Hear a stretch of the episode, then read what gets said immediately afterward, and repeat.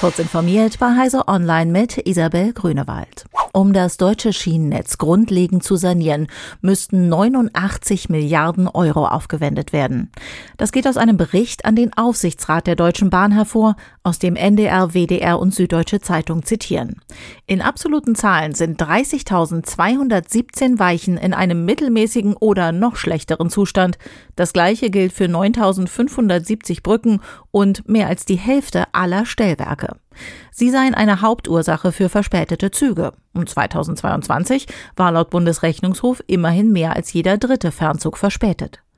Die 3500 Kilometer Bahnstrecken, auf denen besonders viele Personen und Güter transportiert werden, seien in einem noch schlechteren Zustand als der Rest der Bahnstrecken. Laut dem Netzzustandsbericht dürfe bei der Sanierung der Gleise, Weichen, Stellwerke und Brücken keine Zeit verloren werden. Dass ChatGPT erstaunlich gut programmieren kann, ist bekannt. Mit dem in dieser Woche veröffentlichten Nachfolger GPT-4 legt die generative Sprach-KI noch eine Schippe drauf.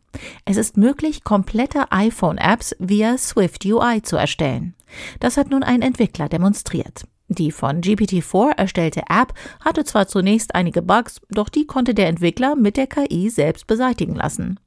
Natürlich fehlt ChatGPT die Anbindung an Swift UI oder andere Frameworks, doch das Kopieren von Code via Copy and Paste ist nicht schwer. Wie üblich ist zu bedenken, dass jeglicher Output von ChatGPT durchgesehen werden muss, um die Richtigkeit zu überprüfen. Das gilt für Code genauso wie für Fakteninhalte. Im November hatte Microsoft mit Updates eine Sicherheitslücke in der Festplattenverschlüsselung BitLocker geschlossen. Das Update muss dazu jedoch auch auf das Windows Recovery Environment angewendet werden, um wirksam zu sein. Das gelingt bislang lediglich manuell. Ein PowerShell-Skript von Microsoft soll nun bei der Automatisierung helfen. Das Skript funktioniert aus dem laufenden Windows-System heraus und nimmt die nötigen Schritte aus dem skizzierten Update-Vorgang selbstständig vor. Ein zweites Skript bietet die Update-Anwendung auch für Windows 10 Build 1909 und ältere Versionen an, sei aber weniger robust als die Fassung für neuere Windows-Versionen, erklärt Microsoft. Qualcomm hat mit dem Snapdragon 7 Plus Gen 2 einen neuen Prozessor für Smartphones der gehobenen Mittelklasse angekündigt. Gegenüber dem direkten Vorgänger, dem Snapdragon 7 Gen 1, spricht das Unternehmen von deutlichen Steigerungen der CPU- und Grafikleistung. Ob sich das in der Praxis bewahrheitet, dürften die kommenden Wochen zeigen, denn erste Smartphones mit dem neuen System on Chip sollen noch im März in den Handel kommen. Zu den ersten Partnern gehören Redmi und Realme.